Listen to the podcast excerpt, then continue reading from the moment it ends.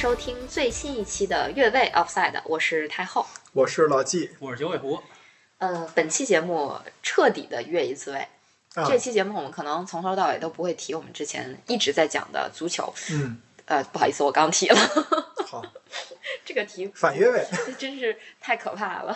但是第一期就讲到过这个项目啊，，对对对，对对其实一直，也在提。没错没错，嗯。然后，所以这一期我们想跑题什么呢？呃速度与激情，对对对对对，速速度与激情。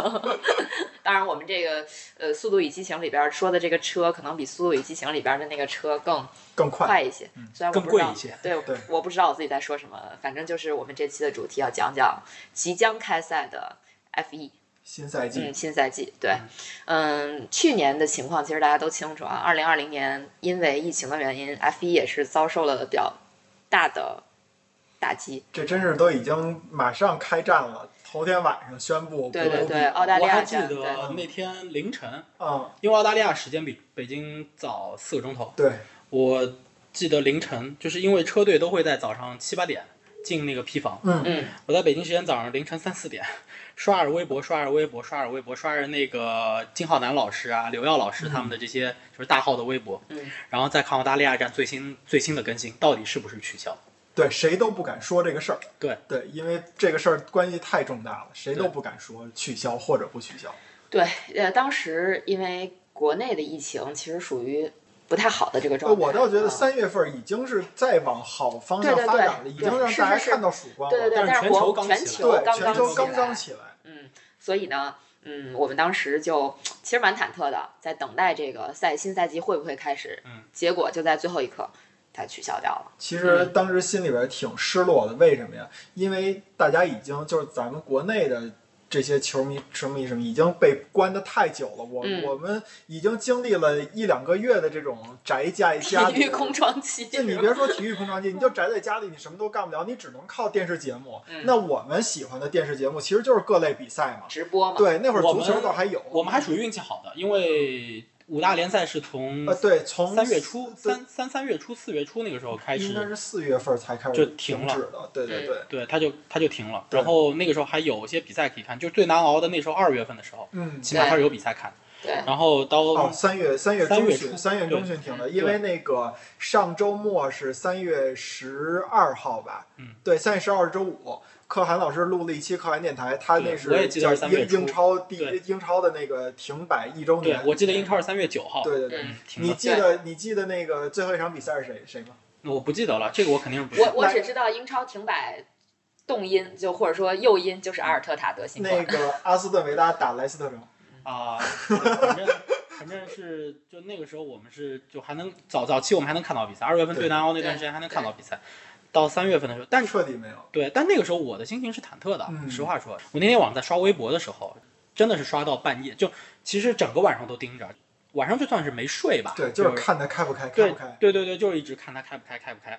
车队的那个偏 line 后来被关掉了嘛，就直接关掉了，大家不让大家进场了，所以就一直刷微博，一直刷微博，但心情是忐忑的，又希望它能开始。那个时候实在已经是没有比赛看了，嗯，但是又希望赛事能取消。大家都知道这个是一个正确的决定，对是一个正确的决定，所以很复杂。那个时候的心情很复杂。对，但 anyway 最终是取消掉了，了。然后一直是等到七月份才开赛。嗯，啊，然后开赛第一站，我们俩还挺开心的。你是法拉利车迷，我是迈凯伦车迷。然后我们两个的车手，一个勒克莱尔，一个诺里斯，算是苟了。诺里斯不算是苟吧，因为他最后一圈拿了一个单圈最快。快法拉利是苟了一个第亚二名军啊，对苟苟了一个太亚军。太奇怪了，那个对比赛对，上赛季真的是一个非常神奇的赛季，就是是奥地利吧？那个奥地利奥地利，咱们从哪儿聊到这儿的？咱们其实也很正常，因为对赛季初回顾嘛，对，而且赛季初的比赛往往是我们从去年今日聊到，往往是最难预测的，对对对，因为大家都知道，其实上周是刚刚结束了这个 F 一和 F 二的试车。嗯，F 一 F 二三天，F 一三天，可能是有记忆以来试车冬季试车最短最短的一次，之前都会是呃两周或者八天这样子的一个时间，对这次总共加起来只有三天，所以每个车手只能跑一天半。对，嗯所以就是因为疫情，好多体育比赛相当于他把规则都改了，差不多对吧这意？思啊，。包括你像英超，又又踢足球，对不起啊，英英超换人都改了是吧？对，就国际比赛，呃，国国际足球也改规则了，所以因为手手球跟这无关吧？整体来说，就是一场疫情对整个全球体育界的这个影响，比我我觉得比我想象的要大很多很多很多。然后包括各种联盟的停摆啊什么的，包括你看最近网球才刚刚全全面复原吧，嗯，对吧？说回说回 F 一，说回 F 一，那其实可以说回来，因为啊对我来说影响最大的就是上海站连续两年缺席 F 一、嗯因为今年的二十三站已经公布了，是没有上海站。啊对对，二十三站已经公布，这已经是赛季最满的一年，已嗯经就各个车队已经是非常累了，就插不进去了。插不进去了，因为你车队的那么多的部件要运输，对。它这个涉及到的这个运输的这个物流。对物流的时间，它是一定留在那儿的，嗯所以它当中必须有的站就必须隔两周甚至三周时间，嗯。所以比赛已经是插不进去了，这个确实没有办法，而且现在已经把比赛排到十二月份了。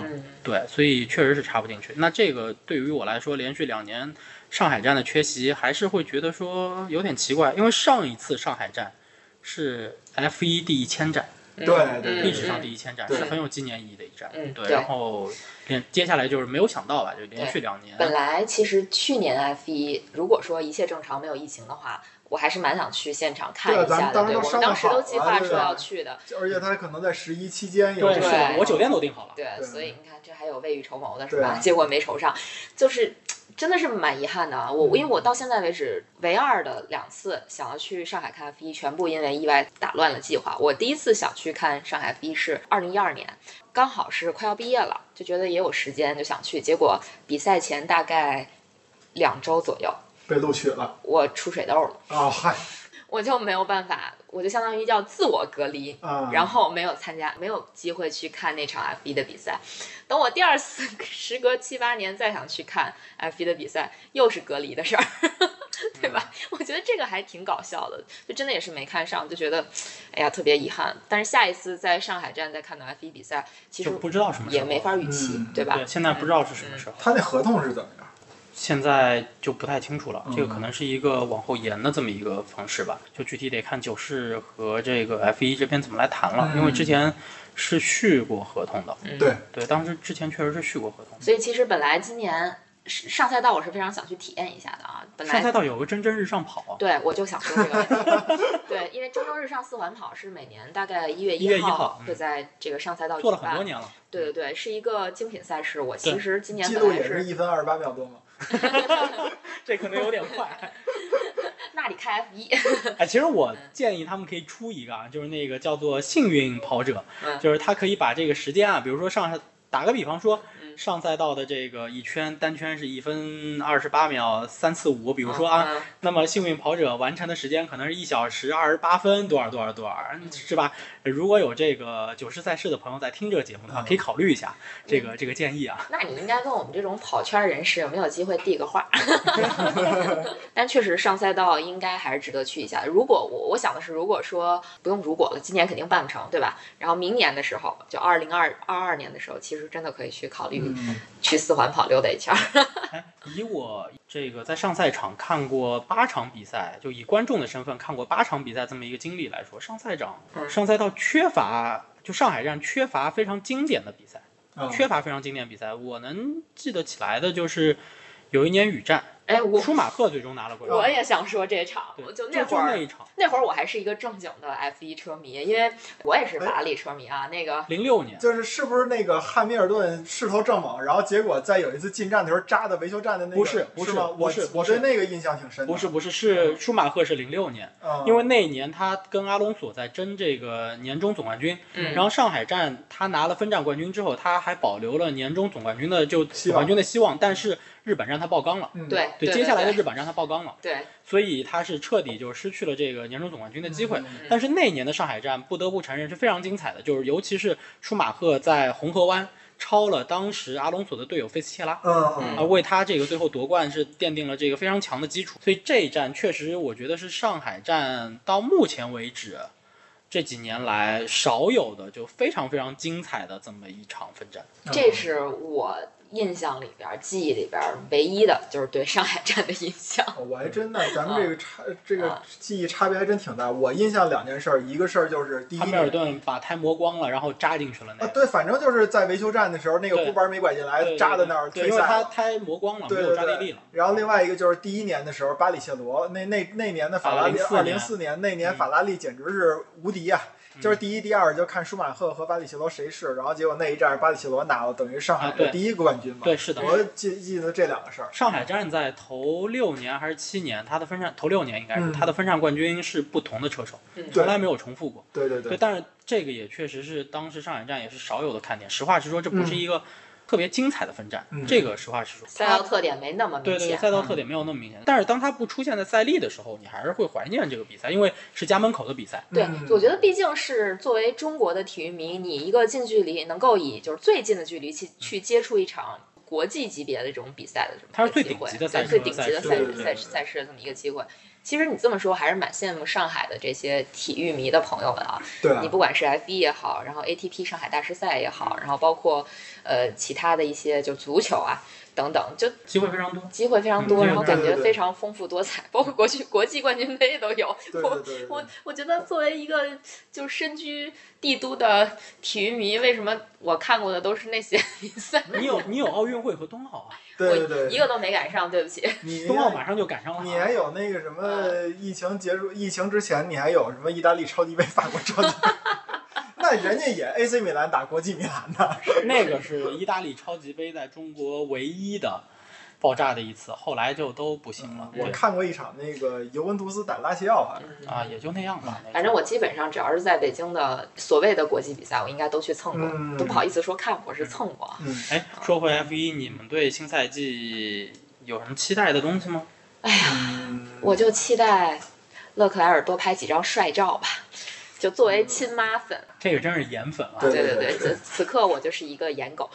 我我作为一个忠实的法拉利车迷啊，我的其实一个最大的期待就是，我期待他们能再多出点段子。我倒想看看这个车队到底还能出什么样维度的段子。那就看看马丁能不能套圈法拉利了啊！哎呀，不是这些，就是技战术层面的，嗯我认为你都能想得到。有很多你想不到，比如说我真的没有想到。法拉利的这个段子居然能从发布新车的那一刻开始，发布小辣椒，啊，那一红车上面顶个绿帽，对对对，哎，比诺托刚说法拉利的直道现在啊，对对对，好了是吧？好了回来了你信四十马力是吧？你信吗？我不知道，我已经就是赛季不开始，什么话都不敢说。对对对我跟你说，这是作为一个法拉利车迷，你这个前两基本天素质。网友说了一个啊，说那个冬季试车慢一定慢，冬季试车快可不一定快，那那就是法拉利。法拉利是啊，确实是因为法拉利在之前有四次冬季试车是东侧王，对啊，结果那四年反正最后还是没奔拿了，确实是。对，其实法拉利最近这几个赛季，就是真真正他的他这个身份有点像阿森纳，段子手嘛一一直在改变啊，对对吧？就是一直在往段子手的方向不断前进。你看，作为一个阿森纳球迷，再作为一个法拉利车迷，我觉得我很快乐，你知，道吗我觉得？就应该让阿森纳球迷跟法拉利车迷一块儿上吐槽大会，互相 哎，连脸都不要了。我跟你说吧，啊 但是其实新赛季看点还蛮多的，嗯就有的车迷或者呃不太熟悉的人可能会觉得说，今年的车和去年的车没有太大区别，嗯就实话说没有太大区别。那么为什么会有差别？嗯其实看点蛮多的。你肯定是对老金，你还记得吗？就去年东侧的时候，梅奔那款车方向盘是可以啊，往后拉往前推的。对对对对，对，其实它改变的是轮胎的内倾角，呃对来增加它在弯中的这个抓地力，然后能以更高的速度来通过这个弯角。对，但是今年这个是被禁掉了，没错，所以梅奔在这个失去这个优势之后，到底还能有什么样的表现？而且嗯梅奔在今年的东侧是遇到问题了。对嗯对，用梅赛德斯奔驰的引擎的这个几支车队是东侧垫底的，就是东侧里程数垫底的几个车队。梅奔今年到底还能够有什么样的表现？现在不是特别清楚。嗯，但是从东侧来看，红牛是对对红牛是非常强，对，而且按照汉密尔顿的意思是说，梅奔目前比红牛要慢零点五秒。所以火星车要回来了吗？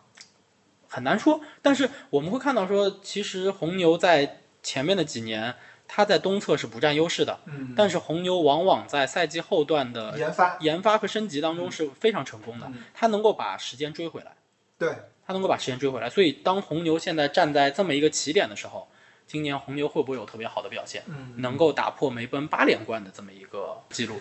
其实我觉得是有可能的，为什么？因为我觉得从上赛季开始，梅奔他虽然成绩还是在那儿摆着呢，但是他已经有一些小的问题在出现了。嗯你比如说最经典是阿布扎比那个比赛最后几圈儿，呃，不是啊，不是巴林吧？那个萨基尔，赛道，对，就是巴林那个赛道。巴林的第二第二回合，对萨基尔赛道，对对对，然后那个那个两个车手换胎的问题。对进站出现那么大混乱，那个那个换胎基本上就是开玩笑说啊，法拉利的技师都可能不会换错这这样 这种。法拉利有两个技师都站站那儿看对对的，对对对断不朽对上线。对。但是事实上，确实梅奔在上赛季也经常出现失去动力这种问题啊。呃，对，就是说，就是反正他不是说一赛季风平浪静的就过去了呀。对，就是它里边儿很多可能大家觉得，嗯，原来的那个成绩太好了，就你干什么都是对的。但是现在可能慢慢的有一些东西已经开始在暴露了，所以我觉得不是铁板一块，然后再加上，呃，红牛本身人家也不差。嗯红牛今年换了队，换换了换了那个车手了。哦，对啊，这个也是我会蛮期待的一块首先，佩雷斯因为经验非常非常丰富了，嗯，对，就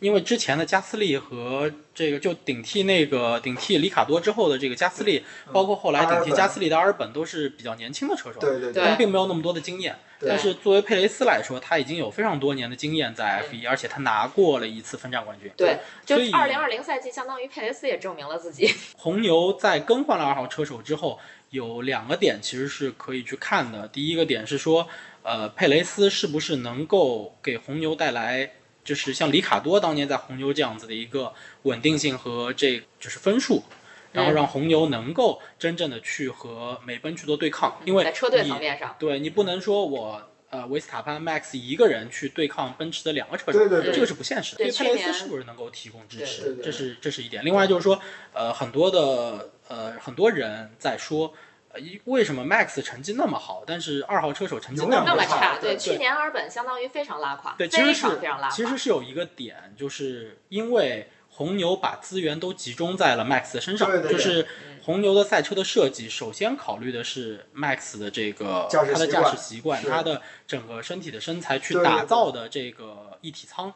和这个赛车的这个赛车平衡和配重对，那么在这种情况下，就是车队的资源如此大的倾向的情况下，那么二号车手他其实这个车是非常难开的，是非常难开的，因为不适合他的驾驶也就是习惯。说，其实从红牛来说，他们这几年的战略一直就是一打二，对，就是我要可以那么或者叫一点五打二。对，可以那么说。对我保一个领奖台，另一个人你尽量给我多的拿分儿，但是我不求你啊。对，所以当今年他更换了这个车手组合的时候，呃，我们可以再来看一看红牛到底能够打出一个什么样的成绩。其实，嗯所以我也觉得啊，红牛，你从这个角度来说，他们对这个世界冠军的车队世界冠军的期待到底有多大？我说的是前几年这种一打二的情况，因为谁都知道，从战战略角度来讲，一打二不是一个好战略，对吧？嗯，啊，然后你就是你总是把维斯塔潘塑造成一个孤胆英雄的这种形象，但是对，就是我一个人，我我打败梅奔两辆车，扛掉了法拉利两辆车，对吧？这种法拉利感觉。就算了，一九年。一九年的时候，法拉利那么强，不就是对吧？其实灰色地带，啊，灰色地带，但是你因为维斯塔潘你要得一次冠军，你就是基本上是从勒克莱尔和那个维特尔啊啊对和维特尔手里边抢这个冠军嘛，就是这种孤胆英抢这个领雄奖台，啊抢领领奖抢领奖台。就这种孤胆英雄的角色，其实你对维斯塔潘本人是一个很好的这么一个一个锻炼，锻炼，或者说是一个 成绩，你也有保障，然后你的这个口碑。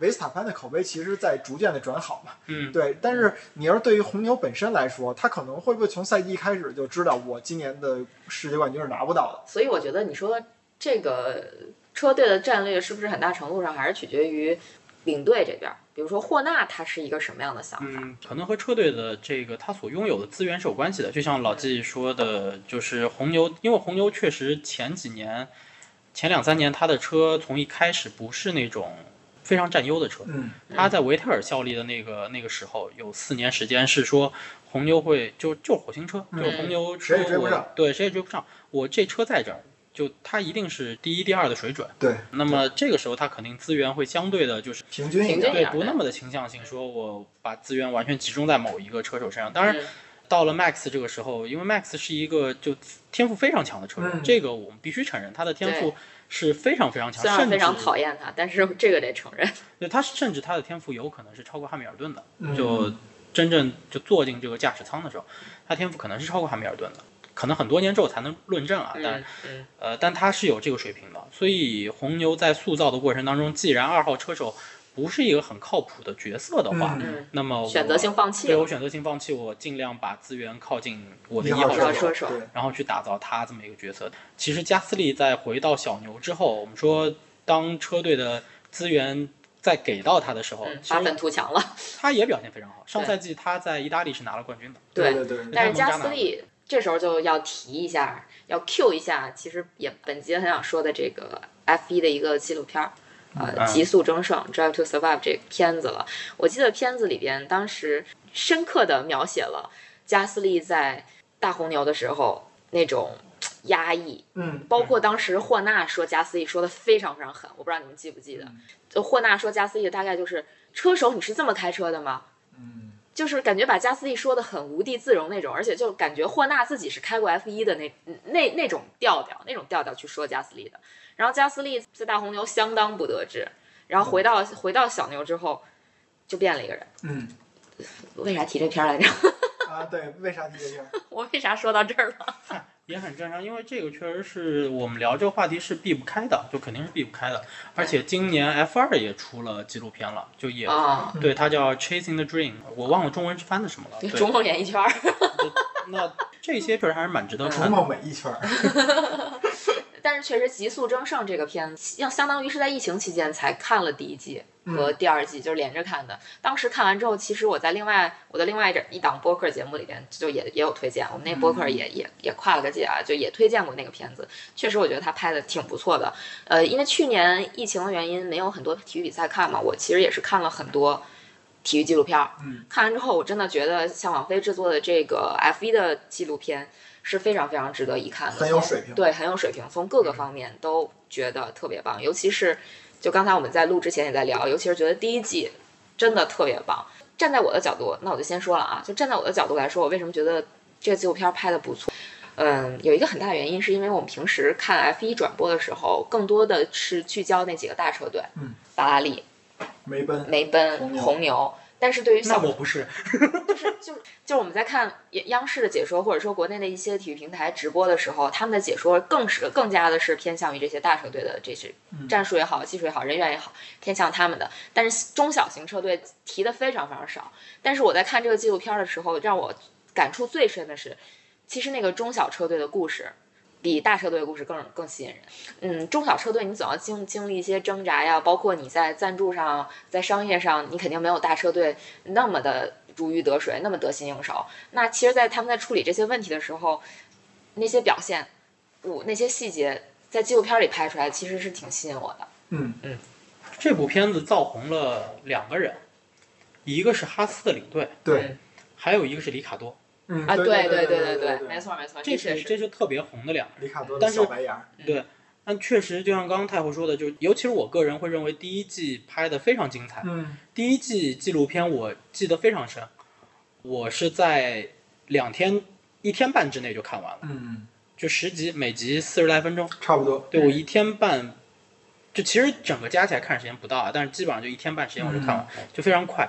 呃，第一季非常精彩，因为它的这个故事线是更完整的，嗯它是把这个车手的转会，像当时因为提到了那个加斯利和那个 Albon 的那个事情，对，嗯对，然后里面提到了关于那个呃三思的事情，嗯呃，因为三思他的那个就是他的这个车手成长成长线路吧，然后当时和呃应该是谁啊，雷诺还是阿隆索什么的做了一个这种比较，然后他有对对对对，它有这种 PK 的这种成分在里头。它的这个故事线，它的组合是通过呃一个分站体现的一个车手的某一个故事，和另一个分站体现的另一个车手的某一个故事、去做这种 PK 的感觉。然后它的故事线是非常完整的，嗯能让你回忆起在这个赛季当中发生在赛道上的很多的事情。但是当第二季出来的时候，就没有这种感觉了。嗯，第二季它的故事线是很杂乱的，甚至我出现过我在看某一集的时候，因为它用了两集还是三集来讲一个故事，嗯，然后我出现了一种迷幻，就是就没看懂有。对对对，我我没有怎么看懂。我的理解是，当他拍第二季的时候，因为第一季没有法拉利和梅奔，嗯，当时这两车队不让他们拍，因为 F 一是一个高度机密的这么一对对对对对。个赛事，对。它的非常高科技，它当中的很多的信息是不能够透露出来的，它机密摄。像机会特别敏敏感，对，对，而且因为出现过，你像当时是叫这个赛点车队，他直接拍照他直接拍照，然后就把梅奔的车复制了一遍。三 D 啊打然后，今年今年在东侧的时候，今年东侧的时候就抓到了有法拉利的摄像 摄像师在维修区通道的出口，一辆车一辆车的 拍那些车的照片，所以就是我敢肯定法拉利车吃那个摄像师没有恶意。所以，所以 F 一是一项就高度机密的这个赛事。那么第一季梅奔和法拉利是拒绝他们就进入的，所以没有大车队的故事。但是当第二季来的时候，梅奔和法拉利看到了这个节目，他在第一季的效果，嗯也同意了去拍摄这个节目。但是他们的故事没有那么的精彩，是因为有很多事情，对，有很多事情不能被说。对举个例子，就是我们当时提到，我们之前节目之前就聊到了，就是奔驰九十周年，嗯，然后呃是一个纪念，在德国站他们搞了一套很 fashion 的庆那个祝活动对庆祝活那动和那个个还有他们的服对装，对服装那个噱头。但是那站比赛是一个滑铁卢，对，但这个故事在第二季里面有被提到，但是并没有被大肆渲染。嗯这个故事就讲的非常不精彩，对对对讲的非常不精彩。那一集很没有意思，嗯没有给我留下任何印象深刻的点。大车队它有很多的这些故事是不能被说出来的。保密的，对我甚至觉得，就是第二季的呃这些故事，呃和梅奔相关的故事，甚至没有梅奔自己发在微博上的那些赛就赛事的回顾来的更有意思。嗯，对，梅奔梅奔现在每一站比赛结束之后会有一个小的回顾，从车队的策略那些会有一个小的回顾，那个还挺有意思。你作为一个深度车迷，其实还挺有意思的。嗯啊，对，就这个东西我都觉得讲的比那个故事纪录片里的，故事要坦然很多。嗯对，所以我就说，其实讲小车队的故事还是挺有意思的，因为什么都让拍，就是基本上什么都让拍，咱咱也不能很绝对的说什么都让拍。包括我记得印象比较深刻的是阿呃那个哈斯车队去团建，就这种嗯，这种他都拍。当时他们团建应该是去美国开拖拉机还是开什嗯么玩意儿，就真的很有意思，很好玩儿。当然了，现在法拉利也就是个拖拉机，说如果要 让勒克莱尔去开一个拖拉机，我应该也挺高兴看到的。你说每每每隔一个礼拜都能看见一次，嗯我看第二季的时候，就第二《极速争胜》第二季的时候，我当时的那个心态就是这集有没有勒克莱尔？嗯这集有没有勒克莱尔？就是这样，真的。对我当时的心态就是这哎样。你一定是对整个第二季印象最深的那个，就是勒克莱尔从摩纳哥的那个游海湾里边游艇上面跳下去游泳的那一段了，没别的了。真的是每一每一集只要出现勒克莱尔，我都花痴半天。这是我对第二季的印象。对，所以第二季从情节上就没有给人留下印象太深的那些点。对对，但是这里其实会要推荐一下 F 二的那个纪录片。嗯，Chasing the Dream，我觉得还是拍的蛮好的，因为逐梦赛车圈儿，呃，我不知道它中文翻的是什么，我忘了，但是这个纪录片也蛮有意思的，就非常有意思，因为我是从上个赛季开始完整的看 F 二的比赛，对，所以对它里面讲到的很多的事情、很多的点也是有很深的感触的，嗯包括今年新赛季有三位去年在 F 二开比赛的车手嗯进入到了 F 一这个舞台，虽然比较遗憾，就是周冠宇没有拿到超入场券。级驾照啊，对他没有拿到超级驾照的足够的积分，嗯。没有没有拿到入场券。但是今年有三位从 F 二升上来车手，这个在往年是比较少见的。特别是舒马赫又回来了，对吧？这个姓氏又回来了。对，在东侧的时候有过这么一张图，对对对记得好多的赛车大号都发了，就是 MSC，嗯，就是迈克尔舒马赫当年就是 MSC，然后现在米克也是用的这个，MSC，对对然后阿隆索，对嗯。对，然后还有是莱科宁对莱科宁，对，还有那个应该是维斯塔潘 V 一二吧，啊，对对对对。对，然后就是这个这个赛车名字的三个字母这个标两，千年左右的时候，这个这个这赛道的赛事的赛车手组合吧。对，所以就真的都是轮回。就是就是爷青回，就是那种感觉。对对对对所以像今年有三位新车手加入到这个 F 一这个顶级赛事的阵营当中，虽然有人走，我们说像那个霍肯伯格，嗯我们都觉得是非常很可惜，非常可惜，包括像科维亚特，对这都是有一定实力的车手，对他们要离开这个圈子。对但是我们也很高兴的看到说有三位年轻车手。嗯，米克舒马赫，对，能够进入到这个圈子里头。虽然有，虽然有一位我们不是特别欢迎啊，对就是对对对对就是马泽平同志，我们不是非常欢迎 他。马泽平同啊，志，这位这位爸爸力量车手，对对对对。但是我们也能看到像角田，角田裕一又一位日本车手，上一位让我们 那个扼腕叹息的日本车手佐藤琢磨，佐藤琢磨，日本车手还真的是蛮多的，应该是还还有一个叫很多很多很多。小林可梦伟、小林可梦伟，对对对对小林可对梦伟。嗯。佐藤琢磨，还有一位，对，还有一位，其实还有一位。因为当时都有过日本车队，对对对。铃木亚久里嘛，没错，还有那什么呀，？本田呀本，田，嗯，著名的本田嘛，本田车队。所以丰田、本田这不都有吗？那会儿，丰田车队有过，对，那个年间有。潘尼斯啊，嗯，潘尼斯，就是邻国的赛车文化真的还是蛮让我们羡慕的。嗯非常非常羡对，慕。而且角田应该是本田在退出 F1 之前，真的为他本国车手开辟了一条道路，让他升上了红牛二队。嗯但是从冬季测试来看，角田确实是有实力的，嗯，嗯，对，确实是有实力。他的成绩在东侧和加斯利目前来看也是能够有的一拼，嗯，嗯，有的一拼。很酸吧？对，真的很酸。其实我真的邻国日本在各个方面都是碾压我们的。对我我真的是作为一个跨圈儿的嗯主播，还号称自己是主播。你比如说在跑步领域，日本对中国的碾压是什么样的呢？就是举举个最简单的例子，我们马拉松男子马拉松有一个门槛儿，精英选手一个门槛儿是两小时十分钟，就一般精英和这种叫超级精英，它的门槛儿是两小时十分。日本有多少人能跑进两小时十分呢？大概有一百多个人。嗯，中国目前为止有多少人能跑进两小时十分呢？两到三个。嗯零头都不到，对，所以就这个差距真的是太大了。然后包括足球，对，我们邻国日本那可是已经拿了女足世界杯冠军的啊。嗯，虽然虽然我们女足也不差不差哈，我们也拿过世界杯这几年亚军，但但这几是这几年年真的差距太大了。男足就更不用提了，日本队那是世界杯的常客，嗯，对吧？基本上每年每每届世界杯都要锁定亚洲区的一个名额。中国队呢？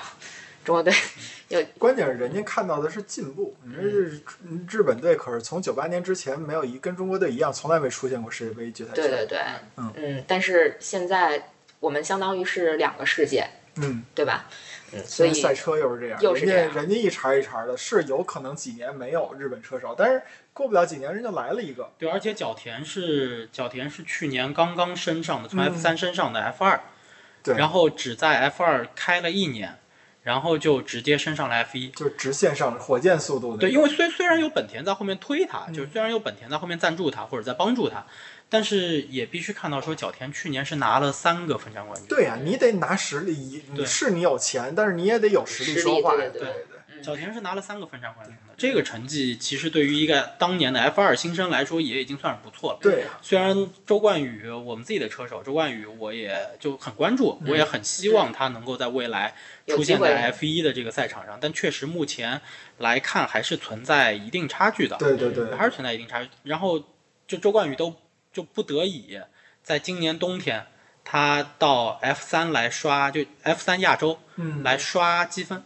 嗯。就拿超级驾照，拿超级驾照积分，因为你如果拿了 F 三亚洲赛的这总冠军的话，嗯。当然他很幸运啊，对拿到了。嗯。啊，当然表现非常好，就是在最后三站在阿布扎比的比赛，他是绝地大反击嗯嗯。啊，拿到了这个冠军。那么他可以收获到十八个超级驾照积分嗯，他现在离目标四十个超级驾照积分也就差了七八分这个样子。嗯就应该来说，下个赛季 F 二他如果正常发挥，嗯那么超级驾照是没问题。嗯但是我并不希望说周冠宇是以一个，比如说在全年，他去年是是在俄罗斯才拿了一个分站冠军。对对对，虽然第一站揭幕战奥地利就很有希望，但奥地利他是遇到那个机械故障，嗯对，然后那个他当然是在领先的位置上，嗯呃，遭遇机械故障退赛了，然后没有拿到那冠军。然然后我我原来以为他在一个更早的时间段能够为中国拿到第一个就是 F 二的这个分站冠军，结果也没有，一直等到很赛季末的俄罗斯站才拿到。嗯对，但是我们必须看到说，周冠宇在这条路上走的也没有那么容易。嗯我并不希望说一个中国的车手他靠着呃某一些场外因素，嗯。然后说我在 F 一，我在 F 二只拿过一个分站冠军，或者我没有拿到过，比如说年终 Top 三，嗯。然后就能够进入到 F 一的这个大门里面去。我不希望是这个样子。这个就有点像我们前面提到的，就很不欢迎那个马泽平同志，那就是爸爸力量嘛。就就就这这一类的车手会让我觉得说，我不希望看到是这个结果。所以嗯。对于周冠宇在今年新赛季的 F 二的表现，我也还是就我是有所期待的。嗯。我觉得他他所效力这 UV 的车队还是比较强的，嗯。就在 F 二有那么几个就比较强的，经常会出车手的车队，像呃勒克莱尔他们都是，包括那个米克，他们都是从那个 Prima 出来的。嗯，对对对，这个这个是对对法拉利相当于御用的这么一对对个车队，然后对青年队。UV 对 UV 也还不错，它是相当于就雷诺和法拉利有就都会有车手在这个车队里头。去年是埃洛，那个克朗埃洛和那个周冠宇的合作，然后埃洛现在是法拉利的测试车手，哦，对，然后就这样的一个组合，所以我还是希望周冠宇在今年的 F 二，嗯，能够改掉他一些老毛病。嗯。他有发车掉位子的这个，就起步掉位子这么一个发车不好。对发车不好，他的发车非常不好，印象非常深。去年的穆杰罗，嗯。嗯。因为穆杰罗 F 二也是出了很多的事故，嗯，然后有一次 Rolling Star，就是大家在安全车带领下啊行进间对发车，发车，然后周冠宇就在那次发车掉位置了，然后在转弯的时候，在过一个弯的时候就被米克和韩世龙关门了，嗯。然后周冠宇的车坏了，损坏了。那个时候他也是从很靠排名很靠前，嗯，然后退赛了，就是会有这种事情，所以希望他能够改掉这种习惯之后，然后在今年的 F 二能够有一个好的成绩。明年因为明年是奥康的合同年，就今年是奥康的合同年，嗯，而且明年是 F 一的规则大大改变的一年年，所以他会不会有机会？我希望说他能够进入到 F 一，对因为他 F 二已经第三年了。想想因为疫情，F 一连规则改变都推迟了。对，嗯是，这个真的也是挺有意思的。其实刚才提到马泽平，呃，提到这个富爸爸的问题，你还是会想到斯特罗尔，那也是一个富爸爸。但是斯特罗尔其实上赛季的表现，有实力的富爸爸，对，对，还可以吧上。赛季的表现真的还可以。跟马泽平相比，那强太多了。对对对，对当然，我们现在也没有办法盖棺定论，毕竟正赛还没有跑。你呃，从 F 二的表现来看，马泽平属于就是 确实混，他是瞎跑，你明白吗？啊对他他就是瞎跑，他是一个事故事故制造机。我甚至怀疑，嗯，今年大家在套马泽平圈的时候，可能要小心一点。他会不会冲动？啊，对，对，就是就是这样的一个。所以这也是今年的一大看点了。对，其实你看，其实是，对，其实是你看他在在有些事儿的时候，那个就是赛场外的一些言论什么的，觉得这人脑子不是特别清楚，其实对嗯，对对。但是就是这种带资进场的，其实也不止那肯定，是对吧？包括呃佩雷斯，那也算是带资进场，对，因为有墨西对对？有墨西哥的这这个大赞助商。人家人家那个 F 一经营的一种特殊的叫经营模式呗，嗯，对你得允许它存在。对对对，这个毕竟是全球最烧钱的运动，你不带资进场的话，怎么说呢？之前对真供不起对，真供不起你。包括之前我们好像，我记得我们在某期节目上，我好像也提过，就我们看似觉得好像是一平民小宝宝，其实背后都是有就是富二代那种，都是富二代。是比如说诺里斯宝宝是吧？嗯那那那父亲也是牛逼的对冲基金经理呢，那不是一般人。当然，米克某种程度上也是带资进场，那当然他能够就自然的带流量嘛。对对对舒马赫这个名字带流量资。不是资本，他这个姓氏就是不知道值多少钱，对对对，他是。无形资产。对对对，但他确实去年是拿了 F 二的总冠军的。对对对对对，嗯，它对，属于有一定实力。对，毕竟人家也有基因在那儿，对吧？千万别滑雪。对，所以所以这些这些新赛季总的来说，新赛季看点还是挺多的。实话说，还是挺多的。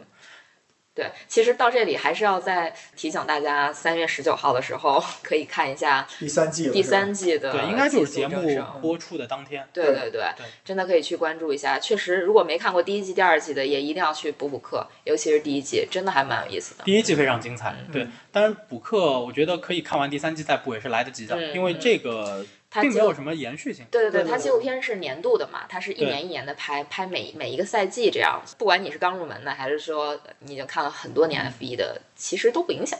对，它只是一个就是纪录片而已。或者说，其实我我把它推荐给很多不看体育的朋友，就把它当美剧看都是可以的。挺有意思的 因为它讲的是故事，它不是给你讲战术或者是这个呃技术这这些东西。它讲的是职场，对说白了他讲的是职 场真。的真的是职场。它的这嗯个题目 “Drive to Survive”，就是你看完以后你就知道什么叫 survive，就嗯真的是怎么 survive？对，真的是就是可能一夜之间你你的工作就没了。对但是对于你来说，你的实力一直有啊。就霍肯伯格是一个典型的例子，但也有可能一夜之间你的工作又回来了。又来了，对你还记得吗？就是其实我想说的是霍肯伯格啊，对因为霍对对肯伯格在上个赛季的 时候对对对对，来肯定有过。了几场客串的那种。我上午还在科隆大教堂那边喝咖啡，对对对，然后下下午就就被叫去。对去试车去了，因为礼拜六有排位赛了。对，你这么看，就是说上赛季其实还挺有戏剧性的，上以上赛季很有意对吧思。？我现在真的蛮期待第三季《第 Drive 三 to 季 Survive》嗯会是什么样子，会会不会把这些戏剧性拍出来吗？能看到这些故事？我希望能够看到很多的故，事，因为大家其实共同抗议嘛，这些都是抗议的一种表现形式，嗯它一定会有很多故事性。对，我希望是因为上赛季发生了很多的，在各个分站发生了很多的事情，对对对，包括我想看看维特尔和法拉利的合同的。怎么就啊，这是其对这个上赛季非常戏剧的一个搞我希望法拉利能够坦诚一些能够 把这个故事说出来对，因为其实，在第一季的时候就有，哎，第二季的时候吧，应该就有呃关于那个里卡多和雷诺的，哦对，当时的事情。对，当时霍纳和那个那个 c i b r 是吧？那个对那个那哥们儿，他俩在那个发布会上较劲，就非常非常有意思的一个一个一个片段，对，真的非常好玩儿。对，大家可以更多的关注，通过这个这个。这个剧更多去关注一下车队的领队，也是一个非常有意思的群体。就大家其实不止在私下里面，可能技术上或者说战略上去 battle 吧，他们在发布会上也会唇枪舌战，特别有意思。嗯其实挺有意思，因为上赛季在赛季还没开始的时候，就发生了某一天法拉利突然官宣塞恩斯加盟，对对对，然后几个小时之后，迈凯伦就官宣了里卡多加盟没错，这个事情。然后上个赛季的英国站，呃，第一回合，嗯，然后出现了最后一圈大家都爆胎，对，然后汉密尔顿开着三轮车 那个冲线，然后拿到了冠军。对对对，对然后第二站的时候，就是奥地利的第二场比赛，法拉利的两个车手，撞到一块儿了。对，在第一圈对，第第二第二弯个弯角啊，对，就那掉头弯，然后就撞到一块儿了。就这些故事，包括法拉利和呃那个维特尔的合同的问题，嗯，就这些的就很多的问题，希望能够就是在第二在第三季当中吧，找到点答案。对对，能对 找到对对这个答案对对，其实如果照着第一季、第二季的路子，我真的想告诉你，我觉得没可能，比较比较困难是吗？对比较困难。那也可以，其实就是看看那个哈斯车手在，你还记得吗？叫应该也是奥地利站，嗯哈斯的两个车手在都是在那个掉头弯同一弯出现了重大失误，啊，对对对，是，然后就哈斯就提前收工了。我很想听听那个领队他的逼，对对对对对，对，真的特别逗啊！就就其实聊 F 一还没有开赛，我们就就着这个相当于就着纪录片儿又聊了很多对关于 F 一的这个话题对。其实我现在已经不算是一个很纯粹的 F 一车迷了，但是我还是挺想看看比赛的啊。可能技术层面上很多事儿已经跟我大概十年前看 F 一完全不太完全不一样了。差太多啊、了。对，因为我大概中间有六七年的空档，真的没有怎么关注。哎，那我问你个问题，嗯嗯，你知道现在 F 一用的引擎是什么引擎吗？这这个用的是什么引引擎？是怎么个定义法呢？几缸吗？呃，几缸那个排量，然后这一些的，哦，这些我不知道。是吧？嗯，V 六我自己知道二点零呗，不是 V 六一点六 T，哦，一点六 T，这我真不知道。就是就是实话说，我真不因知道。为十几年前的时候还是 V 八 V 十的那啊个，呃，对对对，对对这这个我大概知道，就是确实是有一段空档真的没有看 F 一，所以就我现在看 F 一像更像是看热闹，嗯就是。就就当一个颜狗，然后 顺便看看法拉利的段子。嗯，也许下赛季就新赛季开始的时候，我可能会考虑好好看一看。包括其实去年也关注过一个目前在法拉利车队工作的中国小姐姐的微博，嗯她偶偶尔会做一些科普，我觉得真的是非常非常棒。但是她的名字我不会念，对不起。非常想推荐，但是忘了。但是她好像最近不怎么发了。对，人家对，可能工作太忙了吧，对因为法拉利已经天天加班呢，人家法拉利已经把那个重心移到了这个二零二二赛季，成跟中为了国足球一样，成为了最早一支准备新赛季。新赛季对的对对车对队。嗯，那我们这期节目就聊到这儿吗？好的，聊到这儿吧。嗯，然后呃，很期待大家记得看对《Drive to Survive》第三季，第三季，对对，下个下周末可以来就跟你关注一拍的下，似的，有你们是怎么着啊？给咱分成吗？就是，这非常精彩，非常精彩。对对对对，嗯，那期待我们下一次再聊 F 一的时候，看看法拉利又出了什么新段子。好好好好，对，好，那这期节目就到这里，感谢大家的收听，感谢那是那个老季要给你们磕头的那对对对，我要给你们磕头，六十多人七十多人，我要给你们磕头，好的，拜拜，下拜拜。